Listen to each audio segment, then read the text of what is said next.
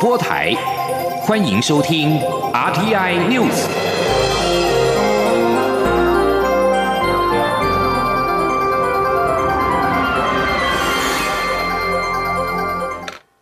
各位好，我是主播王玉伟，欢迎收听这节央广主播台提供给您的 RTI News 新闻。首先带您关注美国新任总统的就职典礼。拜登在二十号宣誓就任美国第四十六任总统。他在就职演说一开头就强调这是民主之日，呼吁美国人团结一致。他将修补严重的分裂，打败国内的极端主义。他向世界各国表示，将修复各项国际联盟，再次领导世界。前加州联邦参议员贺锦丽稍早也宣誓成为美国第一位女性副总统，两人正式终结川普四年任期的纷扰。在疫情及维安考量之下，这场就职典礼和过去不同，国家广场几乎是空无一人，并没有民众参与庆祝。而拜登一上任便签署了多项行政命令与措施，包括对 COVID-19 疫情迅速采取行动，要求在联邦政府的建筑物及土地内必须佩戴口罩，并设置了一个协调 COVID-19 疫情因应措施的职位，暂停对穆斯林人口多数国家的旅游禁令，终止用来合法化资助新建美墨边境围墙的国家紧急状态宣告。另外，美国将重返巴黎气候协定。上任第一天，拜登共签署了十七项行政措施。德国总理梅克尔二十号向拜登道贺，表示期待美国与德国的关系能够揭开新页。法国总统马克宏则表示欢迎回来，赞扬拜登重返巴黎气候协定的决定。英国首相强生、欧盟领袖范德赖恩以及以色列总理尼坦雅胡等人都期待拜登新政府能够强化双边关系，处理各种问题。而美国新任白宫发言人沙奇二十号表示，拜登上任之后第一通将打出的外国元首电话，会是打给加拿大总理杜鲁道，将讨论与加拿大的重要关系，以及拜登政府决定进一步停止横跨美加的输油管新建计划。美国新任正副总统于二十号正式就职，蔡英文总统代表我国政府及人民向拜登及贺锦丽表达诚挚祝贺。蔡总统认为，美国不仅是台湾在国际上最重要的盟友，也是共享自由民主价值的坚实伙伴。他祝福在拜登带领之下的美国新政府能够顺利推展各项施政，也期待台美关系能够在既有的良好基础上持续深化合作伙伴关系，并且共同致力于维护区。域的民主、自由、和平、稳定与繁荣发展，对两国及国际社会坚定贡献良善力量。外交部在今天上午表示，美方基于防疫考量，大幅缩小了本届美国总统就职典礼的举办规模。而我驻美代表肖美琴首度正式受邀参与美国最重要的民主盛会，具有重大意义，同时彰显台美基于共享价值的紧密友好关系。未来，我国政府将在既有的良好基础之上，持续与拜登政府团队推动各层级及各领域的交流与合作，进一步深化台美合作伙伴关系。青年记者王兆坤的采访报道：美国总统拜登、副总统贺锦丽于美东时间二十号中午宣誓就职为美国第四十六任总统及第四十九任副总统，外交部表达诚挚祝贺。我驻美代表肖美琴接受美方筹办单位就职典礼国会联合委员会正式邀请，代表政府出席致贺。外交部表示，我驻美代表首度正式受邀参与，彰显台美友好关系，未来将进一步深化合作。外交部发言人欧江安说：“驻美国代表肖美琴大使呢，他是呃，的确是呃第一次正式接到这个筹办单位，那呃，这个是正式的。”接到这一个筹备委员会的一个正式的一个邀请啊，不是说我们以前都没有进去过，以前进去过可能是透过呃，譬如说这个国会议员啊，或者是说他带我们，或者是其他的这个组织辗转，但是这这是第一次我们接到这个筹备委员会，他正式给你一个呃一个 formal invitation，我想这个是有它的一个重大的一个意义啊。肖美琴受邀出席的消息是在典礼即将开始前才对外公布。欧江安回应媒体询问时指出，我方之前就已收到邀请，当时没有对外说明的原因是基于台美关系及外交处理经验，外交部从来没有说过肖代表不会进去，也没有要打脸任何人。外交部重申，近年来在双方共同努力下，台美关系更加坚实稳固，并以全面深化提升为全球合作伙伴关系。我国政府期盼在过去奠定的深厚基础上，持续与美国新政府携手合作，积极强化台美双边关系，并为促进印太地区的和平、稳定与繁荣共同努力。中央广播电台记者王兆坤台北采访报道。而行政院长苏贞昌今天也在行政院会代表台湾政府向拜登与贺锦丽表达诚挚的祝贺。苏奎表示，台美关系不断有好的进展，外交是内政的延伸，希望美国新政府上任之后，台美关系越来越好。而这一次，中华民国驻美代表肖美琴获得正式邀请出席就职典礼，更是台美关系四十二年以来的重大突破。美国总统拜登就职，美股三大指数全面创下新高，激励台北股市今天站上了一万六千点的关卡，午盘一度大涨了四百多点，联发科涨幅超过百分之五，台积电和联发科盘中股价都是再创新高。法人表示，美股上演庆祝行情，三大指数创下历史新高，而且美国企业进入财报季，市场对于去年第四季的企业获利预估乐观。尽管台湾本土疫情有升温的疑虑，不过台股指数日前仍然守住稳在五日的均线，而且月线和季线也都往上。垫高，多头走势未歇，加上融券张数仍在相对高点水位，台股有机会持续压空行情。现在时间是中午的十二点零六分，目前台股的涨幅是略微缩小，目前上涨了两百八十八点九七点，来到一万六千零九十五点一五点，成交金额为两千六百四十八点七六亿元。至于在新台币的汇率方面，目前则是升值了四点五角，来到二十七点九六兑换一美元。台湾美国商会今天发布二零二一商业景气调查报告，指出有八成六的会员对于今年台湾经济前景表示乐观，而且大多数会员对于未来三年的经济也看好，程度是前所未有。此刻堪称是台湾的黄金年代。对于美国总统拜登正式上任，台湾美国商会认为，从台湾驻美代表肖美琴受邀出席拜登就职典礼等种种迹象显示，台美关系应该不至于有所不同。而且会员们对于签署台美经贸协定 BTA 仍然相当乐观。请听央农记者谢嘉欣的采访报道。美国新任总统拜登府上任，台湾美国商会二十一号就发布最新的商业景气报告。根据回收两百名会员有效问卷后，发现今年对台湾经济前景感到乐观的受访会员高达八成六，满意程度超乎预期，且较去年大幅成长两成多。另外，七成六受访会员也对于未来三年前景表示看好，比重也较上年增加七个百分点。台湾美国商会执行长李豪强调，此刻就是台湾的黄金年代 （Golden Era）。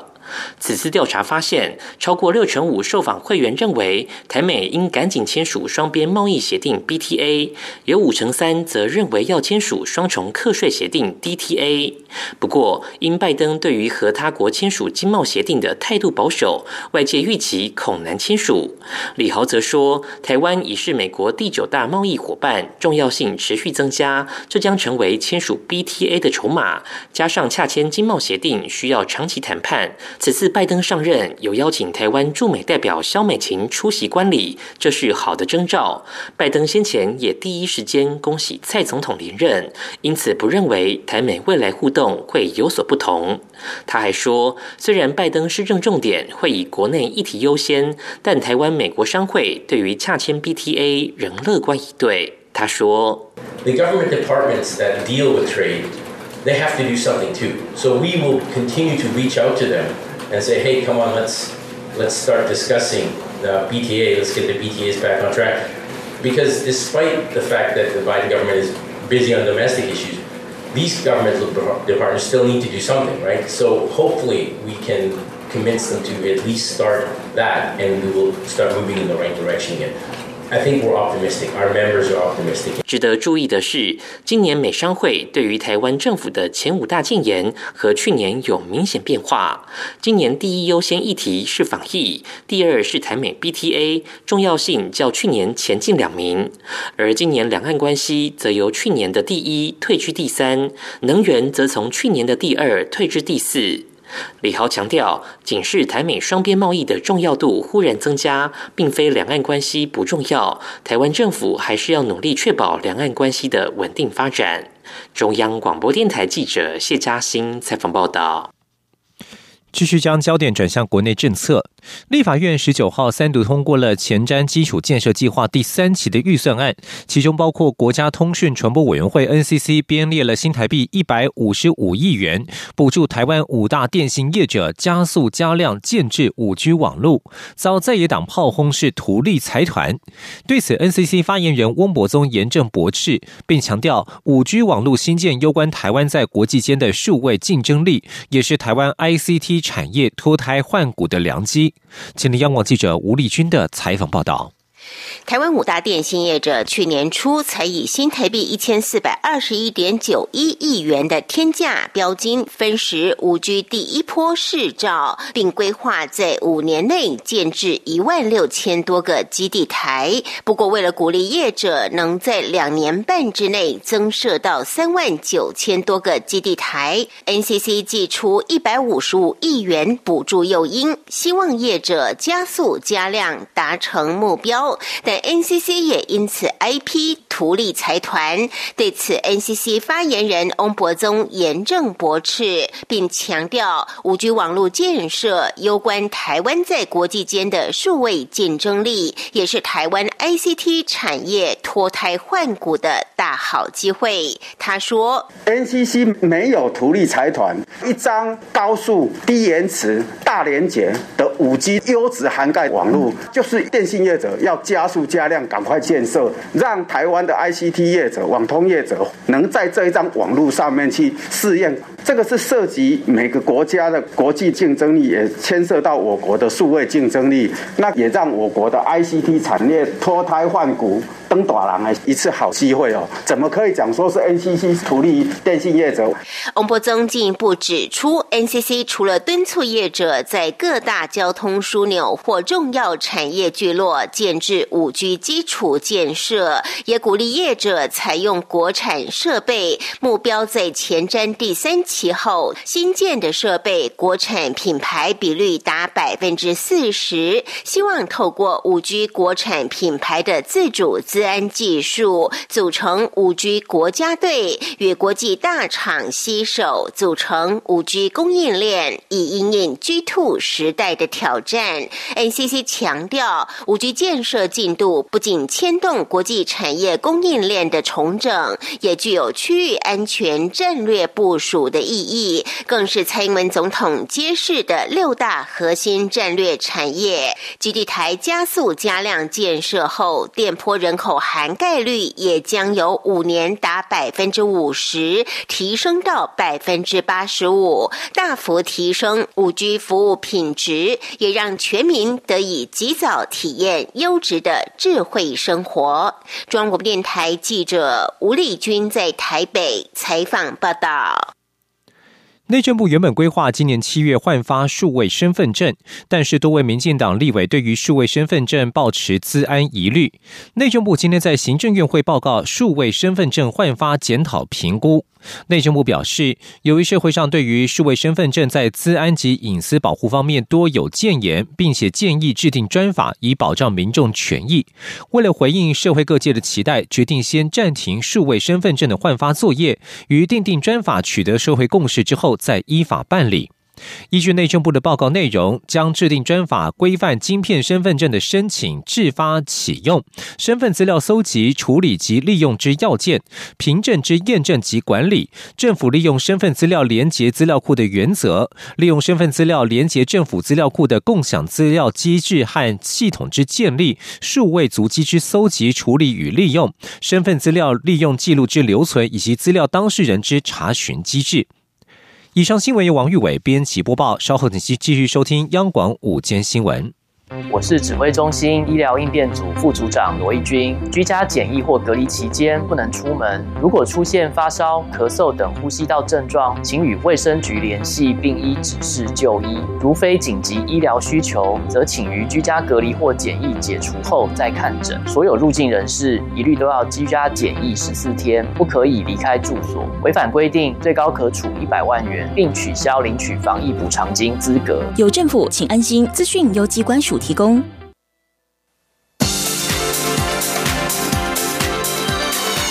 这里是中央广播电台台湾之音，欢迎继续收听新闻。听众朋友您好，我是张顺祥，欢迎您继续收听新闻。美国川普政府刚在二十号卸任，中国立即宣布制裁二十多名川普政府的官员，其中包括了前国务卿蓬佩奥，理由是这些人以疯狂的政策举动侵害中国的国家主权。中国在拜登宣誓就任美国总统之际，宣布这项制裁行动。中国外交部声明说。中国决定要制裁二十八人，这些人严重侵害中国的主权，应该对美国采取与中国相关行动负大部分的责任。除了蓬佩奥之外，被列入制裁人士还包括了川普政府的贸易顾问纳瓦洛、国家安全顾问欧布莱恩、国务院主管东亚及太平洋事务的助理国务卿史达伟、卫生部长阿扎尔。美国驻联合国大使克拉福特等。此外，川普的前国安顾问波顿、前首席的测试巴农也在制裁的名单之内。这些被纳入制裁的人跟家属将被禁止入境中国大陆、香港、澳门。这些人以及跟他们有关联的企业机构也已经被限制与中国做生意。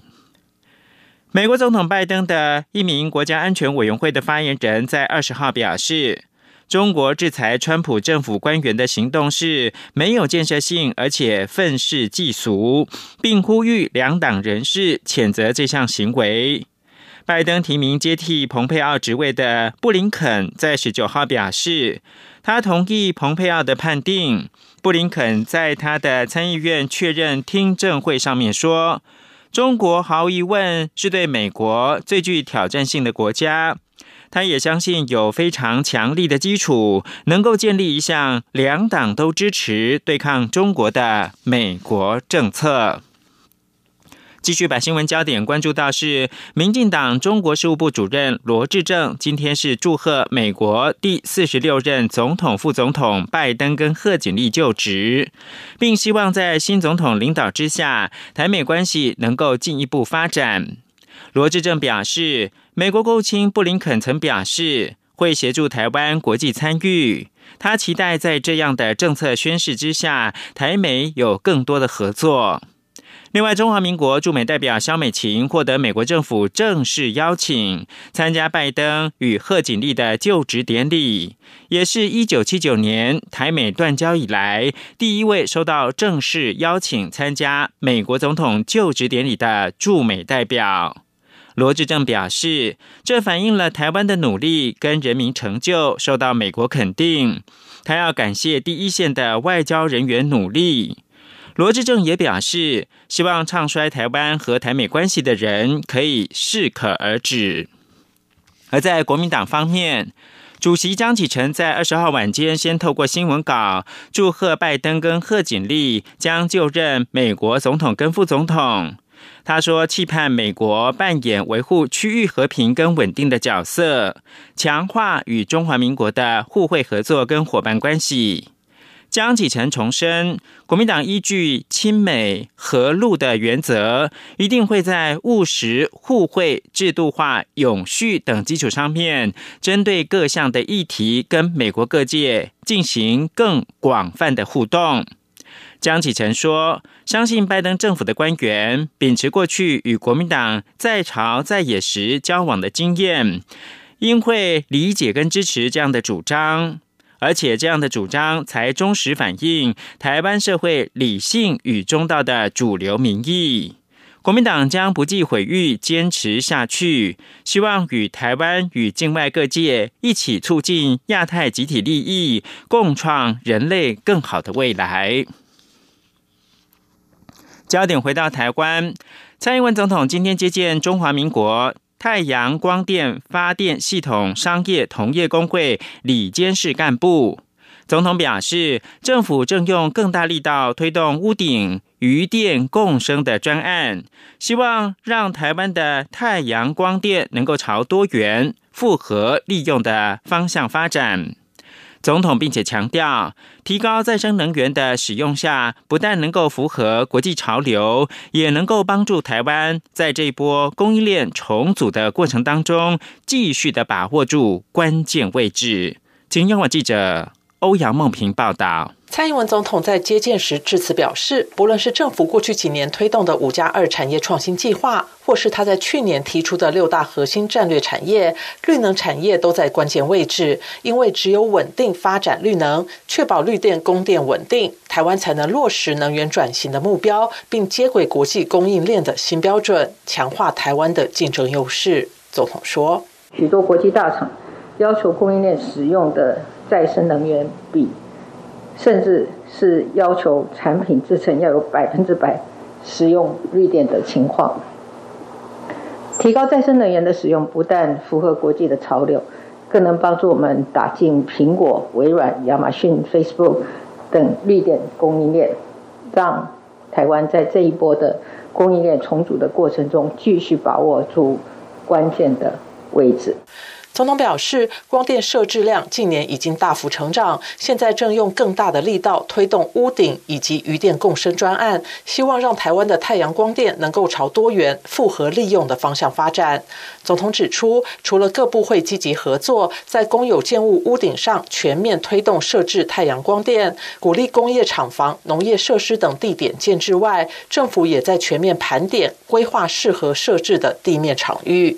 为了推动余电共生，经济部也导入环设检核机制，针对比较大规模的光电开发案场，在选址期间就开始进行环境调查及社会沟通，协助业者了解将会遇到的在地环境以及社会议题。另外，也请熟悉产业的行政院副院长沈荣金成立太阳光电专案推动小组，协调及解决问题。政府近期已经盘点公告余电共生先行区的土地。排除有争议的区域，确保渔民的权益，也简化申请的程序。他希望透过工会的协助及引导，可以建立典范，让民众更了解光电的意义及价值。中央广播电台记者欧阳梦平在台北采访报道。卫福部立桃园医院院内群聚感染事件持续扩大，医院陆续清空一百六十九名病患，专家对此提出担忧。中国医药大学附设医院副院长黄高斌今天表示，分散出去的病人可能会导致某些问题存在，必须要确保附近八家接收医院的安全。因为这一起院内感染事件，就是肇因于区域医院人力不足，医师跨区照顾病人。刘品希的报道。卫福部立桃园医院发生院内群聚感染，九天已经有十人确诊，医院启动清空计划，医院只出不进，陆续将一百六十九名病患转到其他医院。虽然指挥中心要求病人检验阴性才能够转院，但外界仍担心恐会污染其他医院。机关署传染病防治医疗网中区指挥官、中国医药大学附设医院副院长黄高斌，二十一号上午出席一场数位医疗防疫专家会议时表示。对于这些病患转到其他医院，指挥中心跟专家都有隐忧。他认为必须要保全八家接收医院的安全，因为这些医院都是区域医院，人力设置跟医学中心的差距很大，尤其是人力方面。这次院内感染首先确诊的按八三八医师，就是因为在区域医院内跨区照顾病人才染疫。他说：“其实最近我们有一个隐忧。”哦，我们一直都不敢讲。目前在那家医院分散出去的病人，会不会导致某些的问题存在？这个是我们一直在专家会议跟中央疫情指挥中心会议的时候一直在强调的。哦，最好是能够要保全这个附近的八家接受了这种医院，因为这些八家的接受的医院来讲，它基本上都是所谓的所谓的什么区医院。黄高斌也认为，千万不能封院。他指出，十七年前的 SARS，台湾有三百四十六人确诊，由于封院，院内感染人数就有两百四十六人，占了七成。而这次 COVID-19 的疫情，院内感染人数至今只有七人，占比为百分之零点八，显示台湾已经有相当程度的精进。黄高斌表示，虽然这波院内感染付出一些代价，但对民众来讲未尝不是件好事。因为农历春节将至，刚好提醒大家，最近防疫有点放松，而放松的结果就是会出现群聚感染。央广记者刘聘熙在台北的采访报道。人力银行今天公布二零二一企业最爱大学调查，国立大学方面前三名是成功大学、台湾大学、交通大学，私立是辅仁、淡江、中原。杨文军报道。一一一人力银行请两千两百八十六间企业代表于一百五十二所大专院校中做选择，分别针对公立、私立及公私立技职大学选出最青睐的学校，发布二零二一企业最爱大学调查。在公立大学中，前三名为成功大学、台湾大学、交通大学；私立大学方面，则以辅仁大学、淡江大学、中原大学最佳。对于少子化问题逐渐浮现。冲击及学校招生，辅仁大学校长江汉生指出，辅仁大学着重跨领域学习，也持续改进校园内的环境，提升生活品质，让学生增加就业力外，也有舒适的学习空间。他说：“另外一个呢，就是他在这个四年能够过得非常快乐。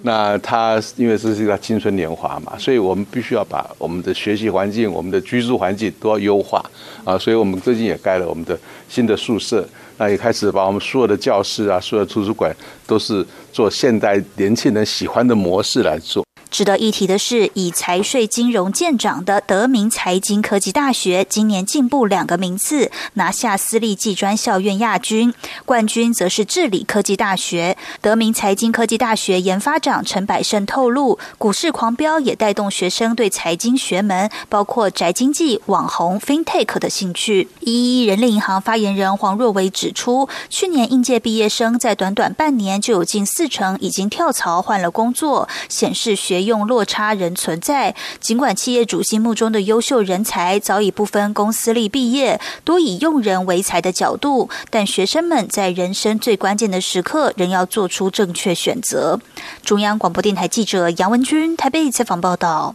为了不让弱势长辈们孤苦过节，华山基金会今天特别带着一群百岁人瑞亲笔挥毫，号召大众以实际行动支持捐年菜助孤老。一份只要新台币七百元，就能够温暖长辈们的心，让他们过个好年。央广记者江昭伦报道。宝山基金会每年农历年前都会为台澎金马将近三万名弱势老人送上年菜及元宵，但因为疫情冲击经济，去年同期还能募到七八成的年菜，今年到目前为止却才只有五成。华山基金会二十一号特别带着好几位百岁人瑞亲笔挥毫，除了希望借由他们高龄福气带给全台湾满满的祝福，也呼吁社会各界发挥爱心，支持华山基金会的爱心年菜，每份七百元。华山基金会公共关系暨社会资源部副组长杨雅玲说。在去年的同期，以这样子来相比，其实我们现在目前其实只募到五成，所以其实是少了，跟去年其实是少了将近三成。所以哈，其实我们现在就是会诶会错哈，会紧张，所以今天我们才会想说，特别在我们这个就是呃人类天使站这里，然后刚好哎我们就是我们我们从一百零六年开始我们在服务我们的人类嘛，好，所以我们借由就是人类协会好哈，我们一起来响应，一起来呼吁，然后来就是让社会大众来捐赠我们这个呃爱心的年。菜这样，参与会好的百岁人瑞中，年纪最长的高达一百零七岁。其中妙莎令祥奶奶一比一勾，完全看得出早年是个练家子。另一位一百零一岁的黄立全爷爷，写起毛笔来也是毫不马虎。从前读书的时候写的嘛，然后到了军队以后呢，就很少用这个了。哦，有七八十年没写这个字了，呃，手都会发抖。除了邀请各界支持爱心年菜，华山基金会也推出响应到宅服务，民众只要每个月捐助一千两百五十元，就能让华山志工伙伴们时时守护这些弱势长辈，让爱不断吹。中国电台记者张昭伦台北采访报道。联合国官员二十号表示，利比亚、尼日以及辛巴威在缴交期间联合国的会费之后，已经恢复在联合国大会的投票权。副发言人哈克表示，在上个星期投票遭到停止之后，这三个国家已经缴清了部分的欠款。而上个星期被剥夺投票权的国家还包括了伊朗、中非共和国、刚果共和国以及南苏丹。联合国每年预算大概是三十二亿美元。除此之外外，还有单独编列的维持和平任务预算，大约是六十五亿